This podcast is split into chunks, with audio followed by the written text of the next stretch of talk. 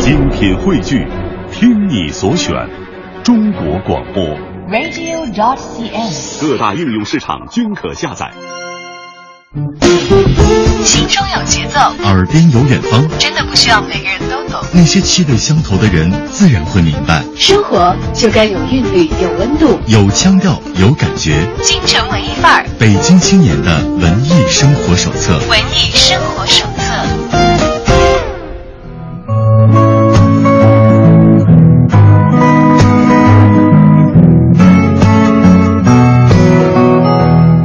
欢迎大家继续把耳朵停留在 FM 一零六点六电波的另一端，小昭在这头向你问好。那么今天呢，我们的京城文艺范儿的直播间又请来了三位文艺小伙伴儿，二丁一笑戏剧男子天团，这样说可以吧？没有天字儿，没有天字是吧？二丁一笑戏剧男团的三位成员丁一腾、丁博轩和关笑天，欢迎三位来到我们的直播间。大家好，大家好，大家好。哎，声音啊，大伙儿是分不出来谁是谁的，所以挨个自我介绍一下吧。呃，好，那我就第一个介绍了，我叫丁一腾，然后我是二零一校里的丁一腾。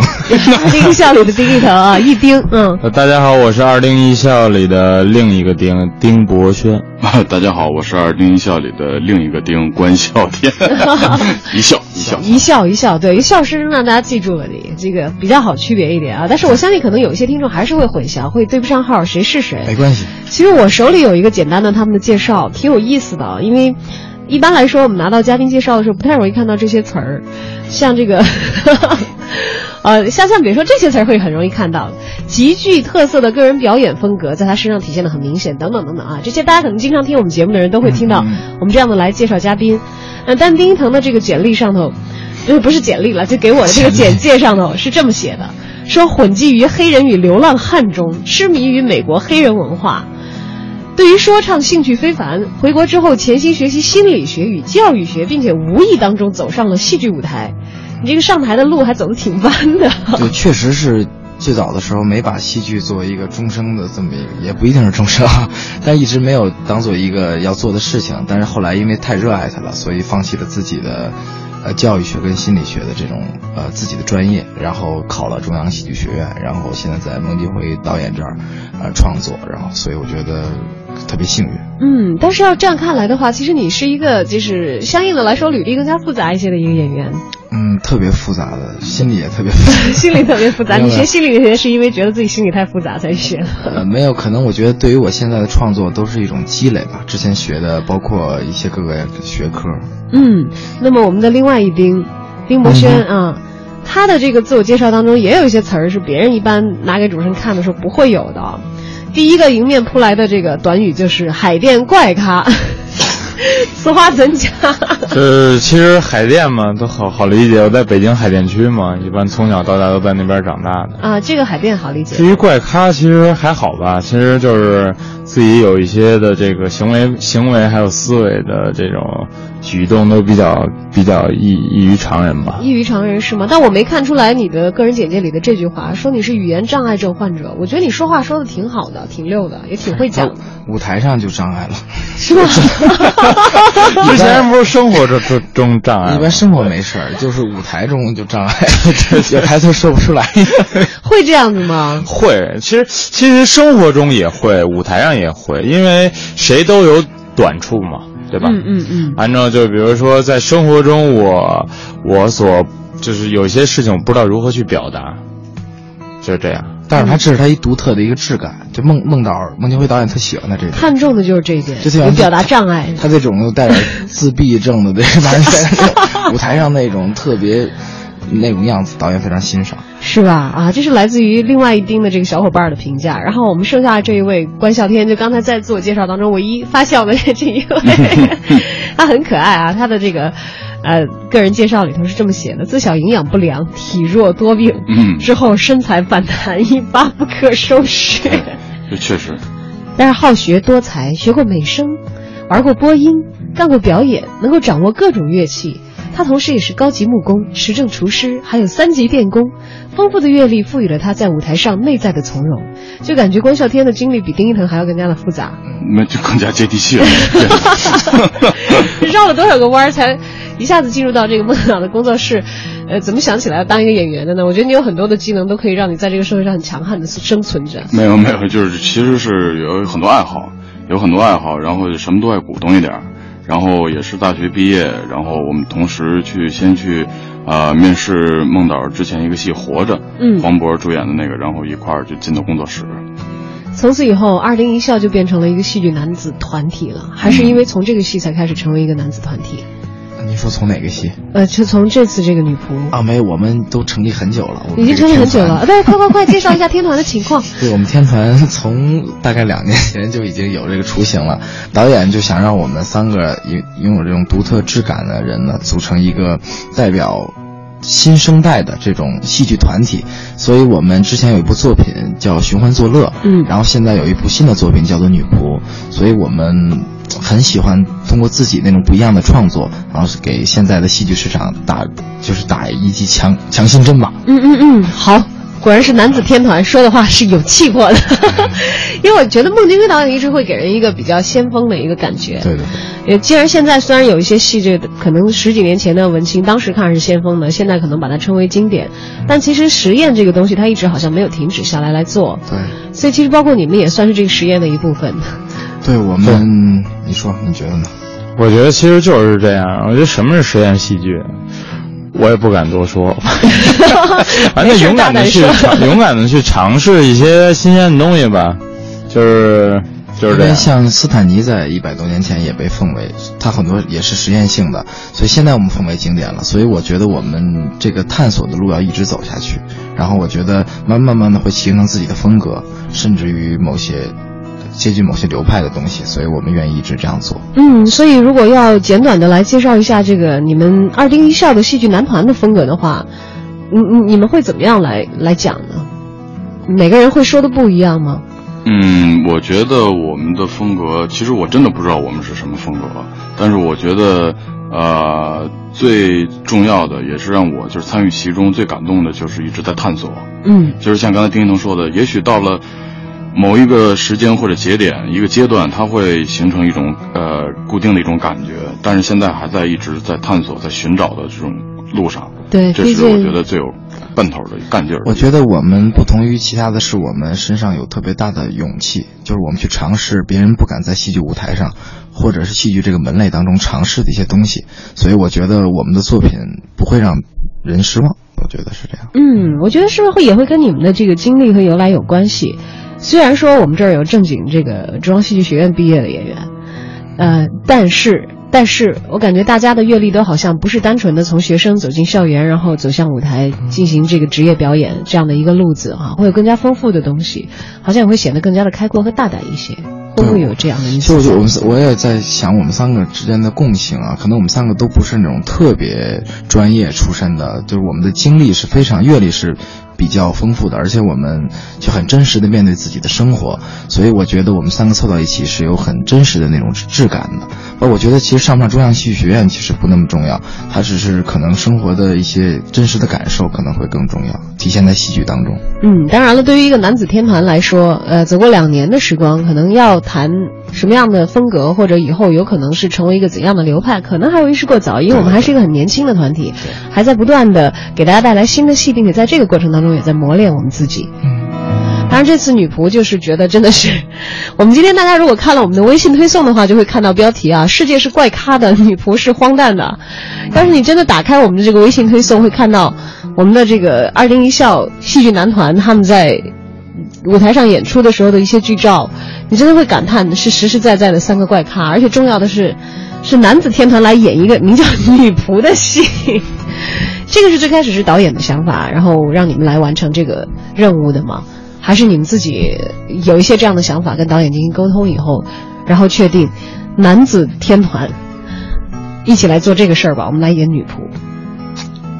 呃，对，最开始是导演觉得，啊，这是一个特别有意思的，包括特别经典的一个本儿嘛，法国的一个著名剧作家张之奈的一个戏，呃，女仆，啊，然后他觉得我们三个有我们很独特的一种，呃呃一种质感，然后希望我们能够，呃，尝试更不同的。呃，更多样的剧本和风格的这种题材，对，因为在这个 国内的这个这么多年以来，没有人男的演过女仆的，是基本上是有过，但是很少，就演出我们这样的这种特别特独特质感的，其实很少。所以导演想让我们试一试，看看能不能男的演女仆，然后呢，我们又在女仆当中去体现我们自己的不一样的东西。嗯，所以简单的来了解一下这个故事吧。一九三三年，法国发生了一个轰动一时的犯罪的惨案，真的是非常惨的。所以以下内容，如果这个您的车里或者您在收听的终端附近有这个未成年人，然后或者有玻璃心的听众的话，捂着耳朵，对不对？建议建议捂着耳朵，或者暂时这个换台一分钟，然后可以再换回来。那，这个案子是怎样的呢？说是两个女仆砸烂了女主人的脸，而且把她残忍的分尸。法国社会呢，也因为这个特别恶性的案件而非常的震惊。而让日奈呢，也以此为蓝本创作出了他的剧本《女仆》。在这个剧本里，两个女仆背着女主人在家中扮演主仆游戏。随着两个人入戏越来越深呢，整个事情的发展也开始逐步的失去控制。剧中的故事既荒诞又真实，在虚幻之间直指人性的本质，使人无所遁形。而在黑夜当中，观众凝视舞台，审视自己，也拷问心灵，在黑暗当中寻觅人性的光芒。好，我觉得刚才那一分钟调走台的人可以调回来了，不过不知道他们能不能听见啊？哎，我忽然一下子有点理解为什么要三三个男性的演员来演这个戏。我觉得就女性的观众来说，我觉得看到这段介绍的时候，我会觉得这个戏有点恐怖，有这样因素在里头吧？对，所以把它放到夜里演，会更加恐怖。结合了很多因素在一起，所以就是非常刺激。这个戏挑战自己的内心，去你可以在深夜的时候面对自己的内心。你们在刚看到这个剧本的时候是什么样的感觉？那会有角色分配吗？很具体的？啊，那个我们的创作不是特别硬性的，谁去演谁那种硬。那我们先是从剧本入手，去找到能触动到我们内心的东西，真实的东西，然后我们以这个为一个切入点，然后进行创作。嗯，所以说最开始其实。我不知道现在你们有没有固定下来谁演谁哪个角色？现在应该固定下来，固定下来了是吧？还没排完，还没有排完，排完了已经。啊，已经已经定型了，对吧？但这个过程其实是逐渐的来的，逐渐的，对对对，按照每个人的特质、每个人的想法、内心真实的感受去划分一些角色，包括一些呃 figure。嗯，好的，大家会在最新的女仆里。在夏天的孟京辉导演的舞台上，看到怎样的由男子天团的三位成员演绎的女仆呢？我们稍后回来继续跟他们一起来了解一下。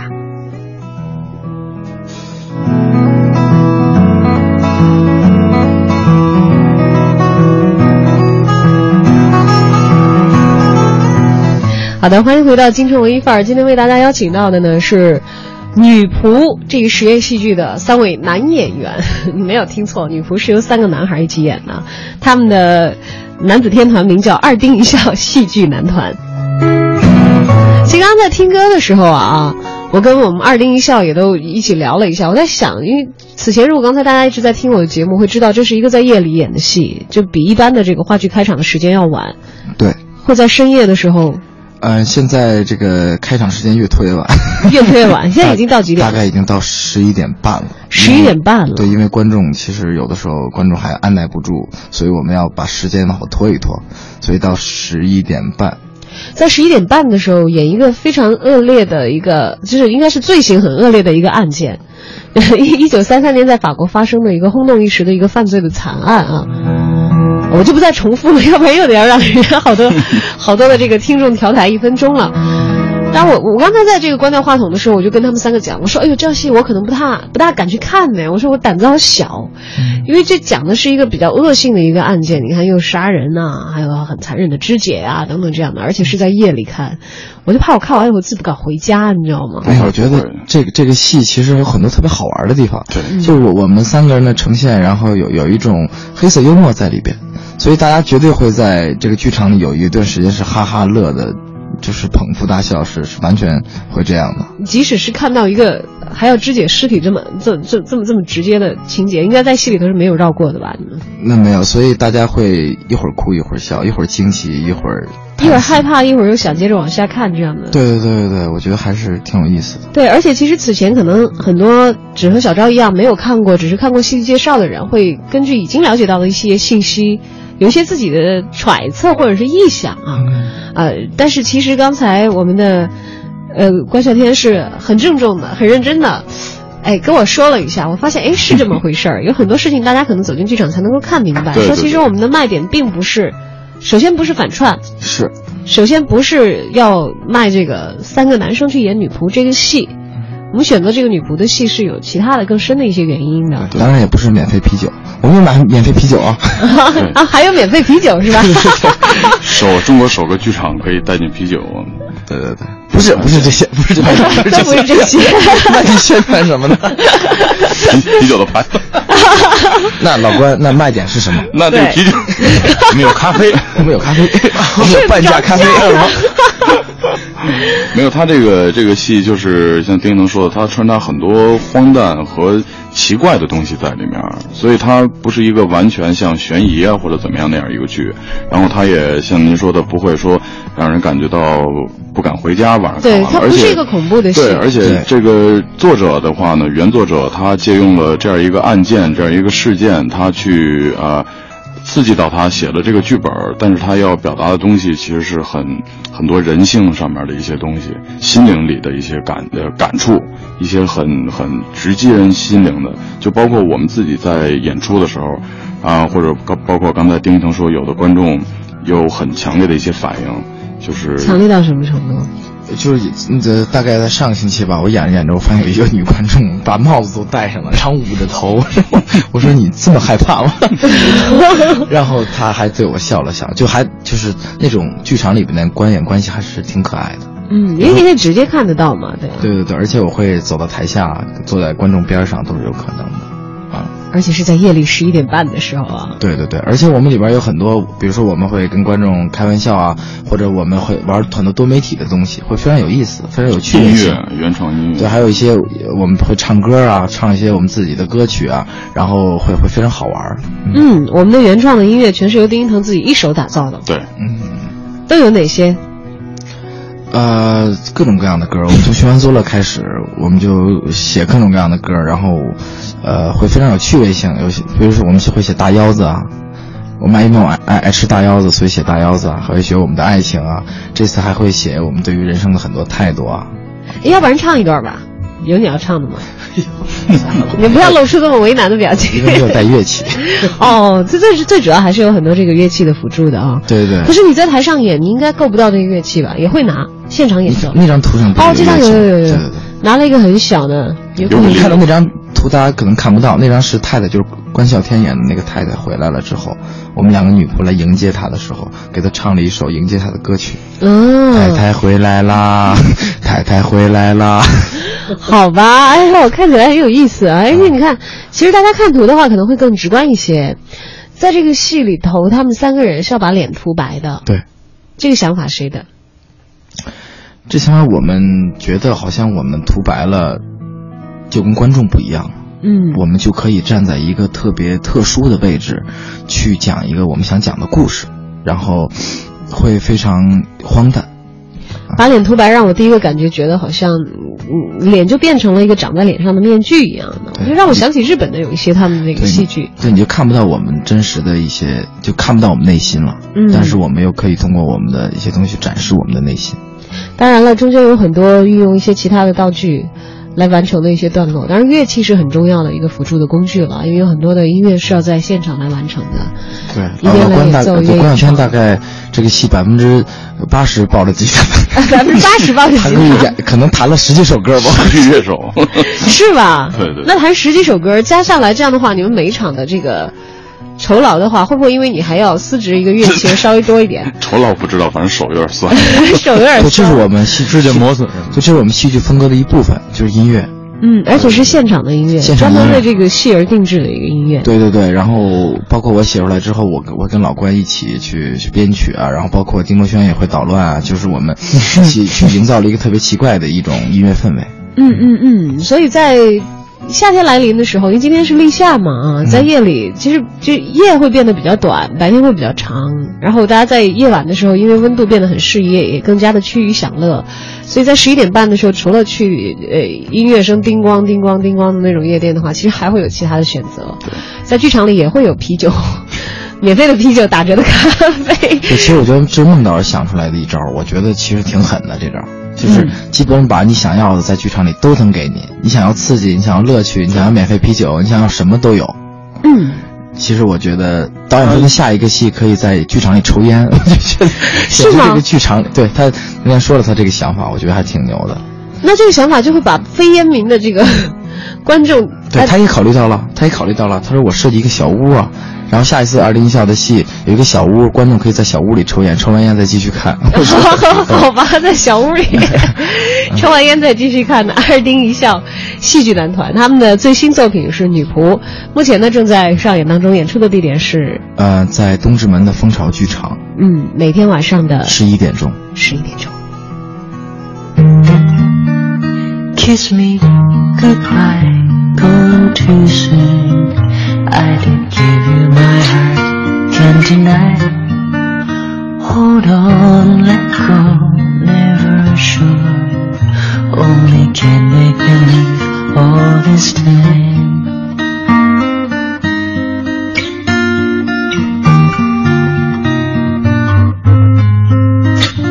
Going out,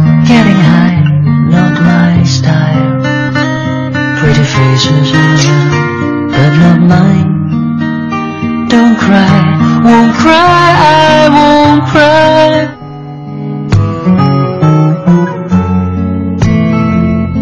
的，欢迎回到京城文艺范儿。今天做客直播间的文艺小伙伴呢是三个男生，二丁一笑戏剧男团。在整个上半场啊，跟他们一起分享了他们的新戏《女仆》，这是一个不以反串为卖点，不以啤酒为卖点，也不以半价咖啡 为卖点的，由男生演的这个一个一一九三三年的法国曾经发生的一个犯罪案件所引发的荒诞经典剧目。荒诞经典剧目啊！剧作者让日奈，想来他也是离现在这个时代很遥远的一个人了。我们会在今天排这样的一个戏，呃你们觉得对于你们来说，这个戏最吸引你的地方在哪儿？嗯，我觉得他最吸引我的就是让我去，呃，质问我自己的这个心灵，就包括即使在排练的过程当中，还是在演出的过程当中，我都会有一瞬间就是，呃，木讷住了。我会觉得，就是他对我的打击还是挺大的。为什么会打击你？又没有像里头的女仆一样去干坏事，对但是还是因为你入戏太深才会这样？那个其实也不是，就是包括在看剧本的这个过程当中，包括呃观众朋友，还是说我们自己的亲朋友来剧场看完了，我跟他们去总结、去分享这个这个演出过程的时候，他们也会告诉我这种感觉，就是会觉得自己因为太过于赤裸、太过于真实，所以很多东西你自己呃心底的一些感受啊、一些小九九啊，就会把你弄得无处可逃。就会觉得自己好像本来以为藏得很周全的这么一些小算盘，对对被人家看透了，还放在台上来演，对对对，是这样的感觉吗很？奇妙，很奇妙。那真需要给他们一点啤酒，让他们稍微 觉得放松一点。对，我觉得其实喝啤酒特别重要。然后你可以特别，呃，真实的去坐在剧场里边看我们给大家表演。对于我来说，我觉得可能女仆讨论的是一个 一个人如何存在的一个问题，就是你以什么样的方式去存在。我们是不是要固步自封啊，还是我们要永远的去向着自己的理想前进？我觉得是对于每个人来说，它都有现实意义；对于我们来说，都有一种我们应该去去去去效仿的地方。嗯，当然说到归根结底的这些道理啊，可能会显得很高大上，但是其实我们在戏剧的舞台上所运用的语言是往往是最直接的，不用做过多的解释，因为今天毕竟是大家通过声音来了解一下嘛啊，通过这个三个演员的一些介绍来了解一下你没有去看的这个戏，戏有的时候不怕透，怕的是你不去看，你确实就不了解了。但是我特别感兴趣啊，戏剧演员在自己闲暇的时间也会去看别的团体的一些演出吗？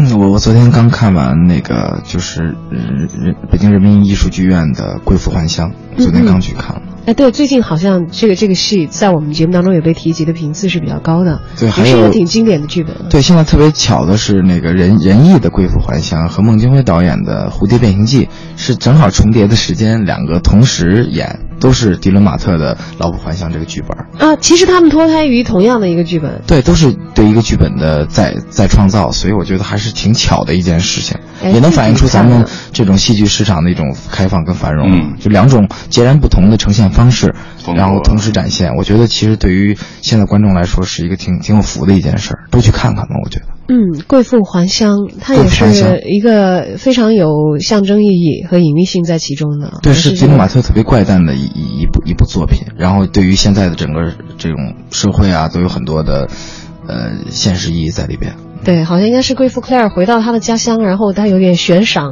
那、具体的内容我有点忘记，但是悬赏好像是以这个她的金钱来表示一个金钱万能的这样的一个一一个观点，去催动很多人性当中的不良的东西来发展。对对，他用钱想换回自己的公平，就是这么一件事情。因为他有有钱了嘛，他想来用钱换回自己当年的名誉和公平，公平，所以是这么一件事情。嗯我觉得挺有意思的。迪伦马特的那个戏啊，关键词在“怪诞”两个字上。其实我们女仆也有很多很怪诞的东西在其中。嗯，呃，你们觉得最契合“怪诞”这两个字的是剧中的哪一个部分？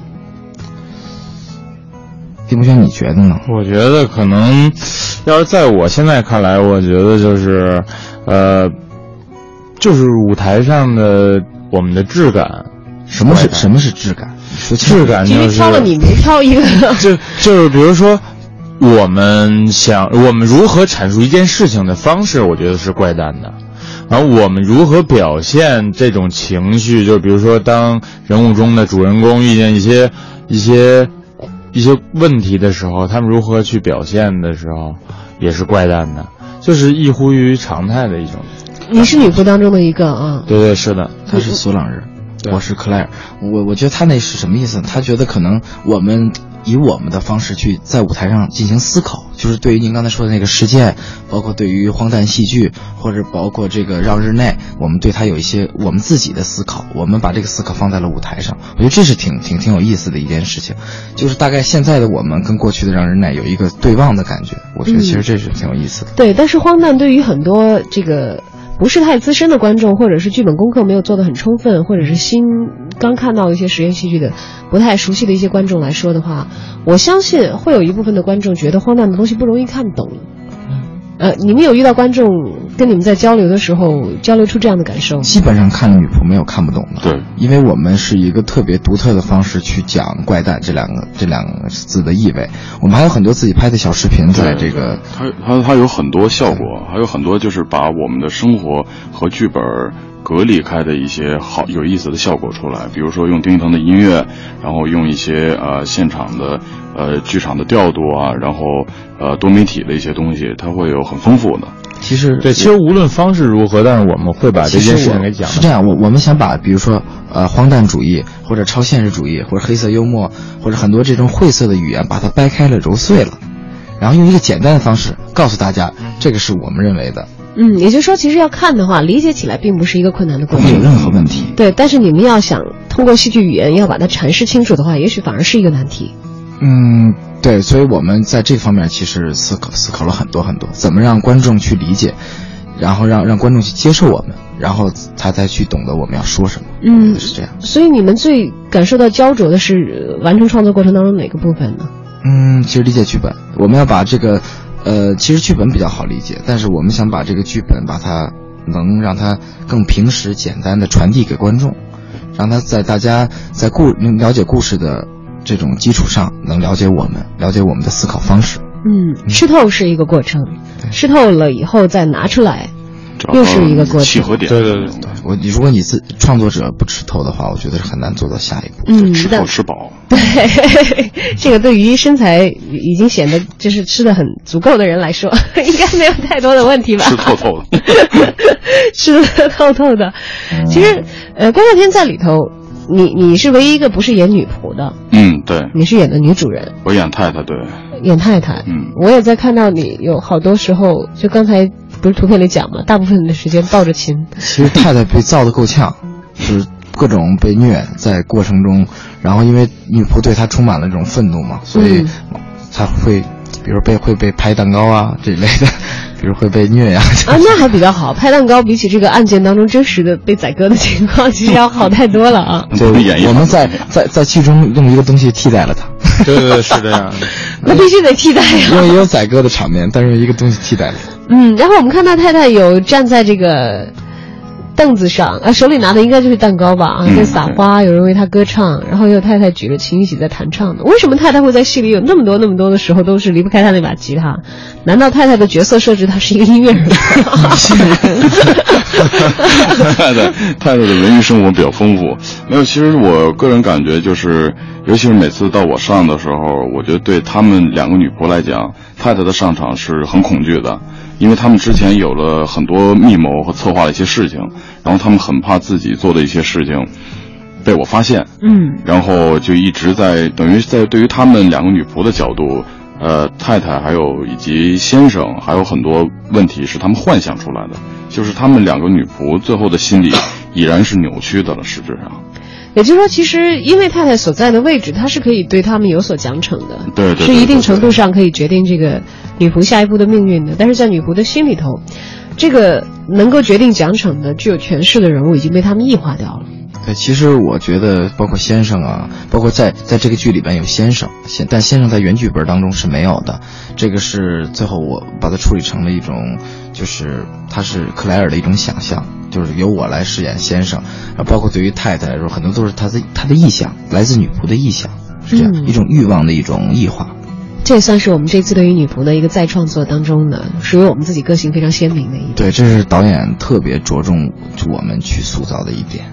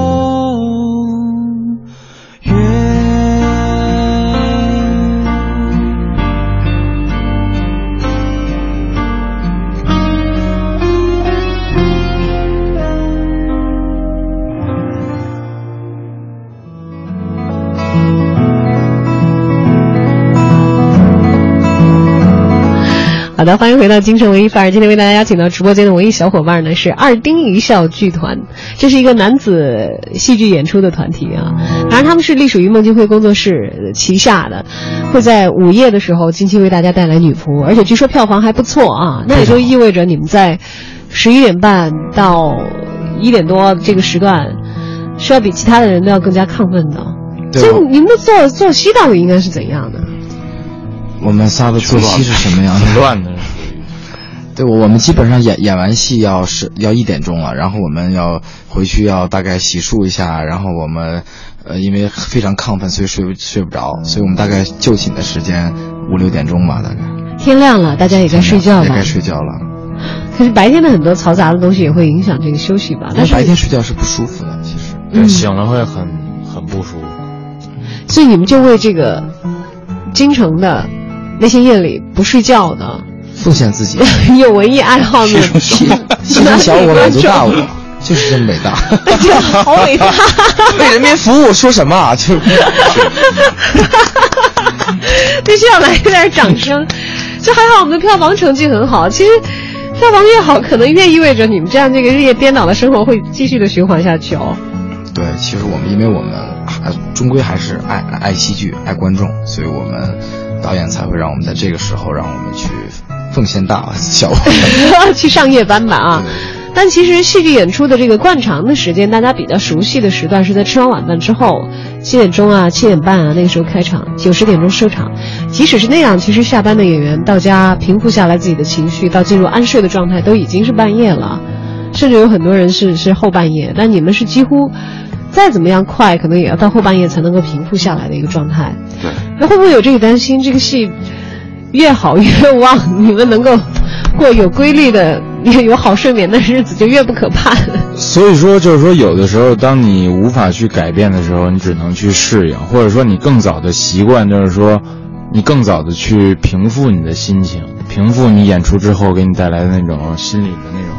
但是你有但是你有没有觉得这个夜里演戏，它有种不一样的感觉？就是人会，就你你演演员很敏感，就演员很脆弱，反而利于这个作品的表达。对，我觉得我其实十一点，十一点准确说十一点十五或十一点二十开演的时候，我那时候就是说更容易，就是调动自己的情绪，要比七点半更容易啊，只能说是对更容易。其实它有种不一样的质感。虽然，呃，我觉得还是挺有意思的一件事。我明白，听电台的这个朋友们肯定有非常直接的感受。我们在白天可以说一说理性的事儿，对，你如果到夜里可能没有太多人会感兴趣。我夜里十二点我在听哪儿有，除非是一些突发性的啊，这大的一些新闻，没有太多人可能会在那个时间喜欢再去关心哪哪出了什么事儿，关心一些国计民生，再去关心一些宏观的数据。那白天完全 OK，这时候也许下午听一听这个股市收盘是多少点，有一些什么新的政策方针，这个呃房价又有有没有什么因为限购令啊等等有没有一些什么其他的变化？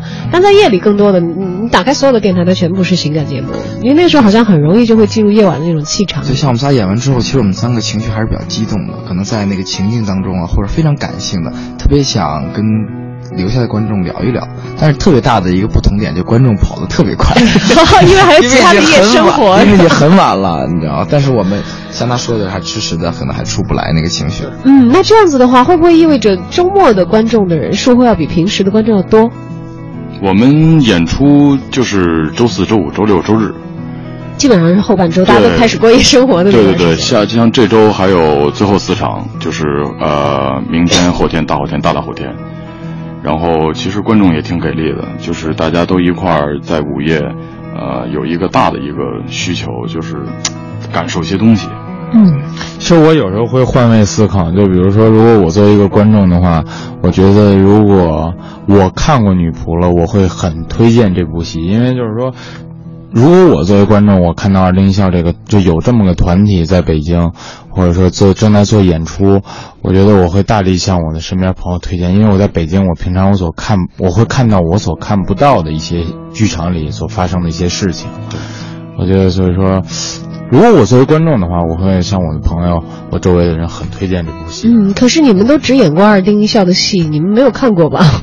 嗯，我们看过录像吧，这仨人还行。其实其实其实我特别想看，还行，对，其实我特别想看现场，其实作为我本人，我特别想看这个有第二次我看一看，是不可能的，对，那没办法。很难很难。灵魂出窍了。但是像像导演说的，就是说，因为导演看的戏比较多，他全世界的跑着看戏，所以他说，像我们三个这样的戏的质感，包括我们这样午夜戏剧的一个概念，可能在全世界，在东京、在柏林都看不到，就是可能这是我们一个特有的东西，都属于你们的，所以那些夜也没算白熬啊。